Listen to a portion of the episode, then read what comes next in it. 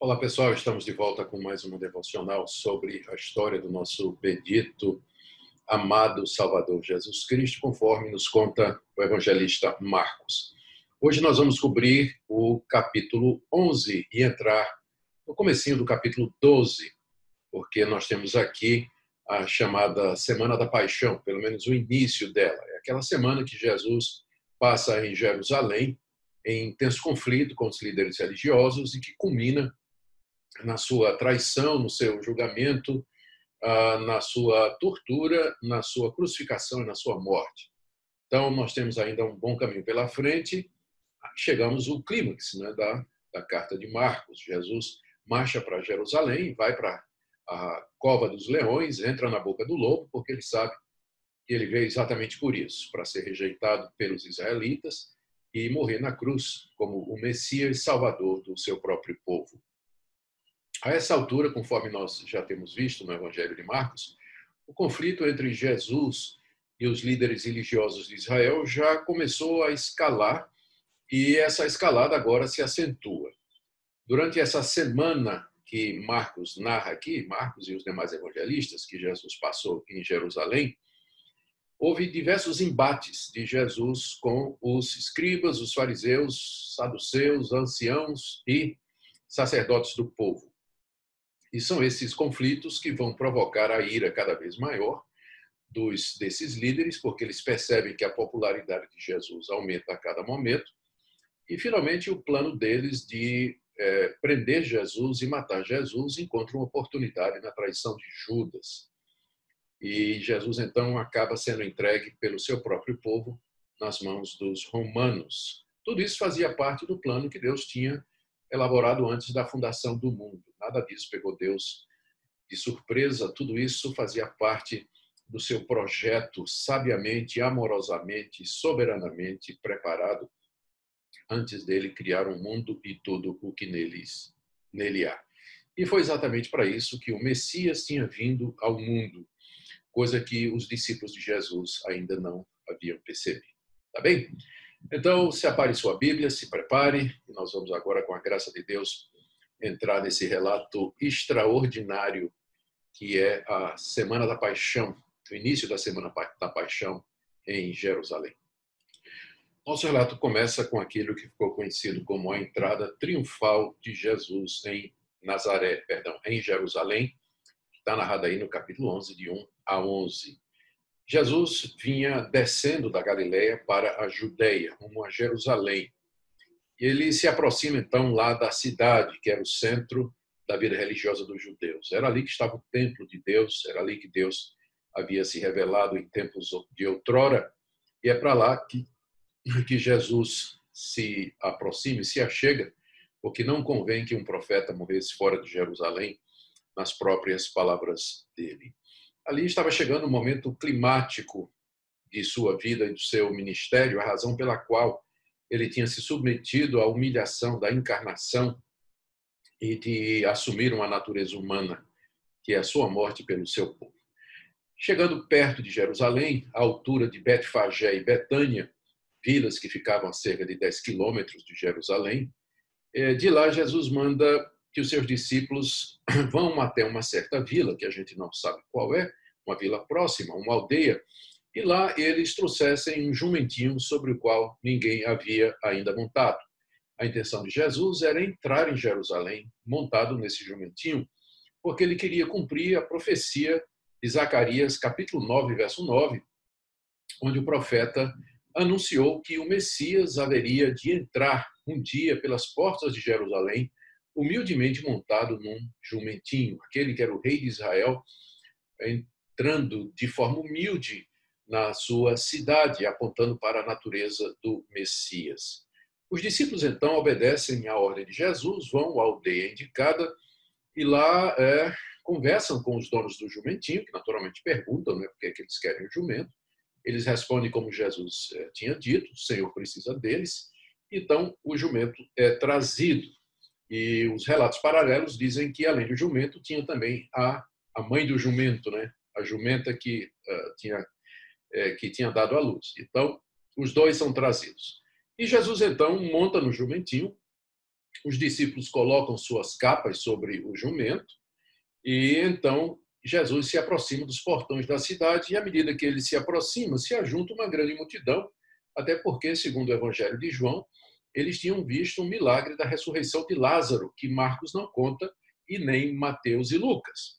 Mas a multidão que tinha visto a ressurreição de Lázaro e outros milagres de Jesus se junta e dão a Jesus uma recepção triunfal. É? Além de colocar as capas para que o jumentinho pisasse, eles também é, trazem é, é, ramos, ramos de árvores e jogam no caminho e ficam acenando e cantando Osana o que vem em nome do Senhor, que é uma passagem de um dos salmos, dizendo que Jesus, ou implicando que Jesus era aquele enviado por Deus para ser o salvador do seu povo.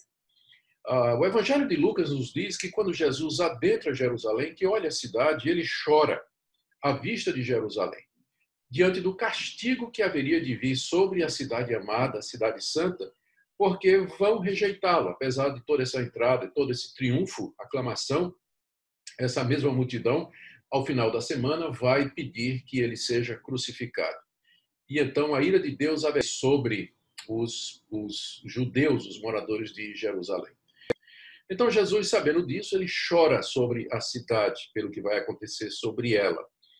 E também nós lemos nos, no relato paralelo que os escribas fariseus, vendo a multidão clamando Osano que vem em nome do Senhor, reclama com Jesus, não é? dizendo: Olha, o que, é que esse pessoal está falando aí? Manda que eles calem a boca. E Jesus disse: Ainda que eles se calem, as pedras clamarão. Porque esse é o momento que foi profetizado, esse é o momento da entrada triunfal do Messias. E aí, naquele dia, Jesus entrando em Jerusalém, ele vai até o templo, observa tudo, e ele volta para a cidade de Betânia, provavelmente hospedado na casa de Lázaro, que ele havia ressuscitado dos mortos. Lázaro morava com suas duas irmãs, Marta e Maria, e é para lá, então, que Jesus volta. Jesus está com eles. Muito bem. Ah, próximo episódio que é narrado aqui era uma das árvores nacionais de Israel. Era a videira, a figueira e a oliveira. Havia uma figueira no meio do caminho. Jesus para, procura fruto na figueira. Marcos diz que ele estava com fome e não encontra fruto nenhum. Então ele amaldiçoa a figueira, dizendo: Ninguém mais, nunca mais coma fruto de ti. E os discípulos ouviram quando Jesus disse isso. Bom, eles continuam a caminhada e entram em Jerusalém mais uma vez. Aqui já todo o verso 15 até o verso 19. E o texto nos diz que é, Jesus entra no templo e dessa feita ele expulsa os mercadores que havia lá. E são mencionados aqui os cambistas e os vendedores de pombas, mas Lucas e Mateus acrescentam também que eles vendiam ovelhas e bois. De onde vinha isso? Né? O que é que esse pessoal estava fazendo ali? A explicação é muito simples. Três vezes ao ano, os judeus tinham que ir a Jerusalém para as festas nacionais, as festas religiosas, Pentecostes, Tabernáculo e a Páscoa. E esses judeus, eles estavam espalhados pelo mundo todo, pelo Império Romano todo. Tinha judeu que morava em Roma. Então a viagem era muito longa. Então, já pensou você viajar para Jerusalém levando ovelha, boi, cabritos eh, com você na viagem para oferecer em sacrifício lá no templo, como a lei mandava? Então, o que, que o judeu fazia? Ele é, trazia dinheiro e não trazia as ovelhas, mas trazia dinheiro e comprava os animais para os seus sacrifícios lá no templo. Então criou-se esse comércio de, é, primeiro, vendedores de pombas, ovelhas e bois, que forneciam os animais para os sacrifícios, para os judeus que vinham da dispersão, que vinham de longe, e os cambistas, que eram aqueles que trocavam moeda, porque judeus, os judeus vinham de outros países onde a moeda era diferente. Então, era preciso é, fazer o câmbio. Né? Quem já viajou para o exterior sabe, não é? Nossa moeda é o real, em outros lugares você tem que. É, se usa o dólar, se usa o euro ou o peso, e você tem que fazer a conversão para você poder usar o dinheiro lá.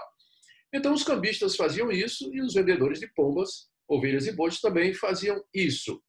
Oh, em si, isso era um serviço prático, né? não havia nada de errado. O problema é que aquilo que era para ser um serviço para o povo de Deus, para facilitar o cumprimento das ordens de Deus, que era prestar os sacrifícios e trazer as ofertas, acabou virando comércio. Ah, provavelmente preços inflacionados, provavelmente taxa de câmbio absurda, muita gente querendo ganhar dinheiro com isso, virou um verdadeiro comércio em cima das coisas de Deus. E então Jesus, quando entra no templo, ele percebe isso. Ele faz um azorrague, ele faz um chicote. O azorrague era um chicote com várias pontas, não é? E ele aí mete a chibata no pessoal. Vira, chuta as. De onde vem a expressão de chutar o pau da barraca. Né? Jesus literalmente chuta as mesas, vira a mesa dos cambistas, expulsa os vendedores de pombas e os animais do templo, e ao mesmo tempo ele fica recitando Isaías 56, verso 7. A minha casa será casa de oração para todos os povos. E ele diz que aquele pessoal havia transformado a casa do seu pai em covil de ladrões e salteadores. E aí, com autoridade ah, própria, com autoridade da sua pessoa, Jesus bota para fora todo aquele pessoal. E é claro, né, os escribas e sacerdotes, eh, eles ficam furiosos, talvez até porque os sacerdotes ganhavam uma porcentagem disso aí, não é? é alugando o espaço do templo para esse pessoal. Eles ficam extremamente furiosos e perguntam com que autoridade você faz isso? Quem lhe deu essa autoridade? Eles planejavam matar Jesus. Mas as multidões aplaudiam Jesus, as multidões estavam com Jesus e se maravilhavam com a doutrina dele, com o ensino dele. E ao final daquela tarde, Jesus retorna mais uma vez para Betânia. Foi um dia atribulado, um dia de conflito, ele volta para Betânia para descansar. No dia seguinte, já de manhã, de novo, Jesus volta para Jerusalém, com a intenção de ministrar lá no templo. E quando eles passam pelo mesmo lugar de ontem, né, do dia anterior, os discípulos percebem que a figueira que Jesus havia amaldiçoado havia secado até a raiz. E Pedro então diz: Mestre, veja, a figueira que o Senhor amaldiçoou secou. E Jesus então aproveita para dar uma lição aos discípulos a respeito da oração da fé. Ele disse que se você orar, se vocês orarem com fé e sem duvidarem, não somente isso que aconteceu à figueira haverá de acontecer com vocês, mas se vocês disserem ao monte, sai daqui e se joga no mar, isso haverá de acontecer. E tudo que vocês pedindo em oração, crendo, vocês receberão. E Jesus então aproveitou para ensinar. E se vocês estiverem orando e lembrar que alguém tem alguma coisa contra vocês, perdoem também. Uma reminiscência da oração do Pai Nosso que ele já tinha ensinado antes. Não é? O que o Senhor Jesus está dizendo aqui, é, querendo ensinar aos discípulos que a fé era necessária para agradar a Deus, para se viver uma vida com Deus, e que pela fé você haveria de receber aquilo que você pedia, particularmente a salvação e o perdão de seus pecados. Alguns estudiosos acham que aqui era uma parábola que Jesus fez, uma parábola ao vivo, né? da situação de Israel. Ah, lembra que eu disse que a figueira era uma das árvores é, nacionais de Israel. Ela representava a nação de Israel, juntamente com a oliveira e com, e, e com a, a, a, figueira, não é? é? Figueira, oliveira e. Ixi, esqueci a outra agora, né? Fugiu da, da minha cabeça. É... Alguns intérpretes acham que Jesus aqui estava encenando uma parábola, uma vez que a figueira, juntamente com a oliveira e a videira, eram árvores nacionais de Israel e representavam Israel. Então, o que Jesus está dizendo? Quando Jesus amaldiçoa a figueira e ela seca porque não tinha fruto, aquilo simbolizava o Israel que não tinha fé e que, portanto, seria amaldiçoado e haveria de secar. Uma parábola que prenunciava o futuro triste e sombrio da nação de Israel, que seria de fato largada por Deus e que teraria o reino e passaria para outro povo, outros povos que dessem o seu respectivo fruto. Foi isso que Jesus quis ensinar aos seus discípulos. Muito bem. Entrando no templo daquele mesmo dia, os sacerdotes estavam esperando Jesus, juntamente com os escribas, os anciãos, e eles começam a questionar Jesus do que tinha acontecido antes, é? Ah, no dia anterior, por que ele tinha expulsado aquelas pessoas e com que autoridade, qual era a autoridade de Jesus para fazer aquilo e para fazer outras coisas que ele tinha feito para fazer os milagres e para ensinar tudo aquilo que ele estava ensinando. Eles queriam saber quem é você, né? quem você pensa que é, de onde vem a sua autoridade. E Jesus responde com uma pergunta. E Jesus era mestre em desarmar os seus oponentes. A pergunta deles é o seguinte: o batismo de João era dos homens ou era de Deus? Em outras palavras, quem é que mandou João Batista batizar? Foram os homens ou foi Deus que mandou? Isso porque os fariseus haviam rejeitado o batismo de João. E a multidão toda conhecia João Batista, e João Batista era considerado como profeta. Então Jesus coloca agora os fariseus, os sacerdotes, numa situação difícil. Porque aí eles se reúnem antes de responder e eles calculam o efeito da resposta. Se eles disserem que o, o, o batismo de João era dos homens, ou seja, não era de Deus, então a multidão ia apedrejá-los, porque todos consideravam João Batista como profeta. E se eles dissessem que o batismo de João era de Deus, Jesus ia perguntar: então por que vocês não se sujeitaram a ele? Então por que vocês não receberam e não se é, é, sujeitaram a ser batizados por João? Ou seja, era uma situação que qualquer resposta que eles dessem, Jesus haveria de encurralá-los. Né? Então eles resolvem dizer que não sabemos com que autoridade João Batista batizou. Não sabemos qual era a autoridade que estava por detrás de João Batista. E a resposta de Jesus foi: Eu também não vou dizer a vocês de onde vem a minha autoridade. O ponto é esse.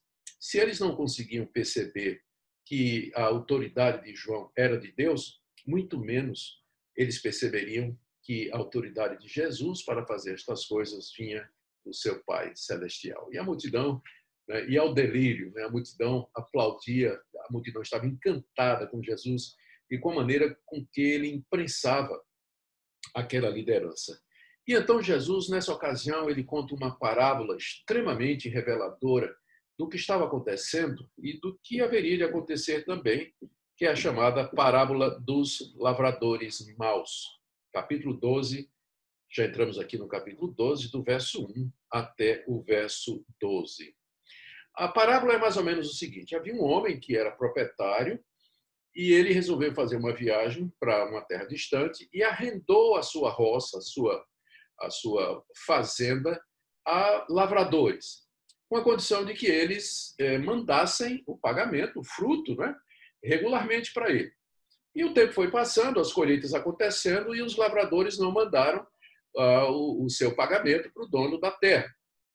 Então, o dono da terra mandou primeiro mensageiros para cobrar, para saber o que é estava acontecendo e para receber aquilo que lhe era direito. Os lavradores pegaram alguns, bateram, outros eles mataram, outros ameaçaram. O resultado é que eles eh, mais ou menos tomaram a seguinte atitude: nós não vamos prestar conta a você e nós vamos apossar dessa terra. O dono da terra resolveu mandar o próprio filho, pensando assim: quem sabe eles vão ouvir a meu filho. Mas quando eles viram o filho, eles disseram: esse é o herdeiro, vamos matá-lo, que aí a gente se apossa dessa terra. E mataram o filho do dono da terra e o jogaram para fora da propriedade. E Jesus pergunta aos a eles, né, os escribas fariseus, sacerdotes, o que, é que vocês acham que vai acontecer. O rei, aliás, o, o dono da terra, que era um homem de poder e de autoridade, ele virá com um pequeno exército, expulsará aqueles lavradores da sua terra, vai matá-los e vai entregar a roça a outros lavradores que possam produzir o fruto e pagar o que é devido. Quando os escribas e fariseus e religiosos ouviram isso, eles disseram: Mas isso não pode acontecer, porque eles sabiam que Jesus estava falando deles. E aí então Jesus faz a citação do Salmo 118, de verso 22 até o verso 23, onde o salmista diz que a pedra de ângulo, a pedra fundamental da construção, ela foi rejeitada pelos que edificavam a construção e ela acabou servindo de tropeço. Né? O sentido de tudo isso que Jesus contou é muito claro a essa altura para nós. Depois de Deus ter mandado seus profetas os seus mensageiros e o seu próprio filho, ele e que foram todos rejeitados e mortos por Israel, os, os, os, israelitas mataram os profetas e agora estavam próximos de matar o próprio filho de Deus.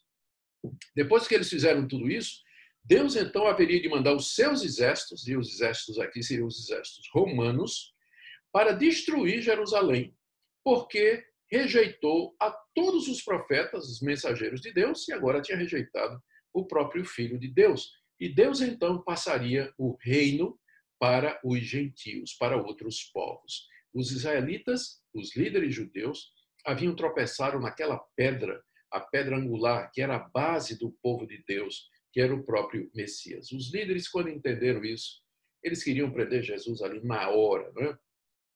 mas é porque eles entenderam o que é que Jesus estava dizendo. Mas eles tinham medo da multidão, é? tinham medo de causar uma comoção, que o tiro, eles não queriam fazer de Jesus um mártir, um herói. Era o que aconteceria se eles tivessem prendido Jesus ali diante de toda a multidão. E então eles, temendo o povo, Marcos nos diz aqui, eles se afastaram de Jesus. Chegamos agora ao próximo conflito narrado por Marcos aqui, que era em torno do pagamento do imposto a César. Está aí do capítulo 12, do verso 13 até o verso 17. Era preciso desgastar Jesus diante das multidões. A popularidade de Jesus era muito grande e os líderes tinham receio de pôr as mãos nele, exatamente para não provocar uma comoção popular. O que, é que eles fizeram desta feita?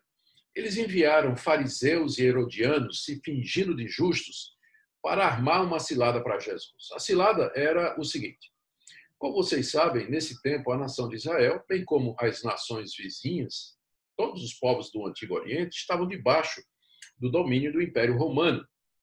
Isso já fazia algum, algum tempo. E fazia parte de ser uma nação subjugada e conquistada pagar tributo a César. Então, as nações pagavam impostos e os cidadãos também, da mesma forma que você e eu pagamos imposto de renda. Então, cada cidadão judeu era obrigado a pagar anualmente um imposto a César. Inclusive, havia uma moeda, uma dracma, que era própria país para isso, né? onde tinha, de um lado, a imagem do César e a outra, uma efígie, uma inscrição, se referindo a César como sendo o filho dos deuses, né? ou o senhor absoluto.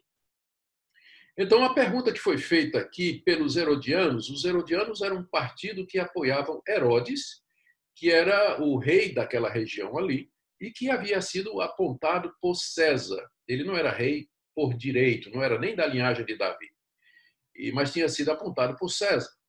E ele era também detestado pelos judeus, é? era detestado pelos judeus. Mas tinha um partido dos judeus que apoiava Herodes, era chamado de herodianos. Então, estes, juntamente com alguns fariseus, eles eram inimigos, né? fariseus e herodianos eram inimigos. Os fariseus não queriam o domínio de Roma, é impressionante, né? que se uniram contra o inimigo comum que era Jesus. Eles se fingem de justos, pessoas piedosas, e chegam para perto de Jesus, momento desse que Jesus está ali ensinando no templo, né? cercado pela multidão, e eles começam a elogiar Jesus. Sabemos que tu és o mestre, vindo de Deus, que tuas palavras são verdadeiras. A gente tem só uma perguntinha, né? ajude a gente aqui. É lícito ou não pagar o imposto a César? Ora, é, agora eles estão dando troco, né? agora são eles que querem emparedar Jesus. Porque se Jesus disser não se deve pagar o tributo a César, então é, eles levariam Jesus e entregariam ao governador como se Jesus estivesse promovendo uma sedição, uma revolta popular contra o imperador, que seria castigado com morte. Se Jesus dissesse que era lícito pagar imposto a César, ele causaria desconforto na multidão, porque muitos judeus não aceitavam domínio romano e muito menos o pagamento de impostos, ou seja, era uma daquelas situações, de que qualquer que fosse a resposta de Jesus, os escribas, fariseus e herodianos usariam para desgastá-los. Não é? Jesus, então, diz Marcos, né, percebe a hipocrisia deles e faz alguma coisa que ninguém esperava. Quando a gente pensa que não tem saída, Jesus vem com uma. Né? E ele, então, disse: ah, Alguém me traga uma moeda aí. E entregaram a ele uma daquelas moedas que servia de pagamento de imposto. E Jesus, então, pergunta para eles: de quem é essa moeda, essa efígie e essa inscrição. Efígie é gravura, né? tinha uma gravura do César. De quem é essa efígie e essa inscrição? Viraram e disseram, é de César. Então Jesus disse, Deem a César o que é de César e a Deus o que é de Deus. Essa resposta enigmática de Jesus silenciou os seus adversários e tranquilizou a multidão. O que Jesus quis dizer é o seguinte: aquela moeda era de César. César era a autoridade civil. Ele tinha cunhado aquela moeda. Era lícito pagar impostos às autoridades constituídas. Entretanto, havia uma coisa superior a isso, que era dar a Deus o que é de Deus. Deus tem controle absoluto sobre todas as coisas. Ele é senhor de todas as coisas até mesmo César está sobre ele. O fato de que nós pagamos impostos a César não quer dizer que nós reconheçamos que ele é Deus, como os romanos eh, faziam, ou pelo menos filho dos deuses, porque existe um que está acima de César, que é o Senhor, Senhor de todas as coisas, Criador de todas as coisas. Se nós devemos dar a ele o que é devido, nossa vida, nossa alma, César só vai levar o nosso ouro, mas de Deus é a nossa alma, nosso coração, nossa lealdade, nossa vida, nossos melhores interesses, a razão pela qual nós vivemos. Com essa resposta, Jesus calou a boca de todo mundo, né? causou admiração, inclusive, nos seus adversários em toda a multidão. E a partir daí, o texto diz que eles pararam de perseguir Jesus, porque eles então perceberam que não tinha como ganhar de Jesus no tapetão. Não tinha como ganhar de Jesus é, na disputa pública, né, diante do povo. E a partir daí é que eles começam a pensar em uma forma de pegar Jesus em segredo, em secreto, em particular, longe dos olhos da multidão, para que pudesse então realizar os planos que eles tinham em mente, que era eliminar Jesus. Tem muita coisa que a gente pode aprender com essa passagem, não é verdade? muita coisa já saltou aos olhos e já se desprendeu do texto à medida que a gente prosseguia. Mas vamos destacar aqui algumas coisas. Primeiro, nós vemos pelo texto a consciência que Jesus tinha quanto à sua missão. Ele estava perfeitamente consciente de que ele tinha vindo ao mundo para ser rejeitado pelos judeus e morrer nas mãos dos romanos. Isso para cumprir a vontade do Pai. Por isso que ele caminha para Jerusalém, lá para a boca do lobo, para a cova dos leões, para voluntariamente se entregar pelo povo eleito, pelo povo amado por Deus antes da fundação do mundo. Segunda coisa que salta aos olhos é a cegueira e a incredulidade dos judeus é, à época de Jesus. Viram os milagres de Jesus, ouviram as suas mensagens, viram sua sabedoria divina, mas agora a sua incredulidade e o ódio contra Jesus havia alcançado o, o patamar é, maior. Não é? O pecado aqui está em estado avançado, né? Estágio, avançado aqui no coração deles, cheios de malícia, querendo pegar Jesus em armadilha. Isso tudo aponta para a dureza do coração humano, para a corrupção do nosso coração. E realmente, se não for a graça de Deus, se Deus não abrir os nossos olhos, esclarecer a nossa mente, nós vamos ser como aqueles escribas e fariseus. Também ah, aqui nós vemos já os indícios claros que o Novo Testamento nos dá de que o reino de Deus haveria de passar dos judeus para os gentios. Israel já tinha cumprido a sua função, Israel já havia rejeitado tempo demais a Deus, os seus profetas e o caminho de Deus, havia perseguido todos os enviados de Deus, agora mataria o próprio filho de Deus, lembra da parábola dos lavradores maus? Então, a paciência de Deus chegou ao limite, a, a, o nível de pecado de Israel chegou até a boca, né? se esgotou aquilo que poderia ser. Deus vai mandar dali a 40 anos, 30 e poucos anos, Deus vai mandar os exércitos romanos que vão destruir Jerusalém, arrasá-la completamente, das torres até a base das muralhas. Vai destruir o templo, milhões de judeus vão perecer ali, vai ser uma mortandade terrível, como juízo e castigo por haverem rejeitado o Filho de Deus. E aqui também nós vemos como Jesus cumpriu tantas profecias né, que haviam a respeito do Messias. A gente percebe o amor que Jesus tinha às Escrituras e o conhecimento que ele tinha delas. O fato de que ele mandou buscar um jumentinho para entrar em Jerusalém, cumprindo Zacarias, a purificação do templo, cumprindo os salmos, a mesma coisa, a pedra angular tanto em Isaías como nos Salmos também. Jesus era um profundo conhecedor das Escrituras, amava as Escrituras e sabia que sua vida andava de acordo com elas e que ele veio para cumpri-las. E agora né, chegamos no final, vendo a escalada do ódio a ele pelos líderes religiosos que vão procurar uma forma de prendê-lo secretamente. Nas devocionais que temos diante de nós, nós veremos que os conflitos, né, como eles vão continuando, e a traição de Judas e o início dos sofrimentos de Jesus, os sofrimentos de Jesus que ele já antecipa e que ele já sabe.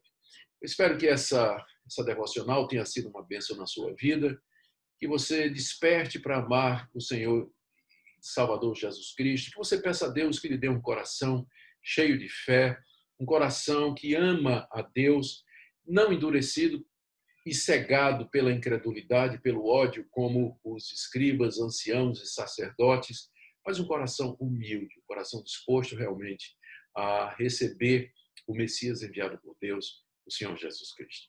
Um grande abraço.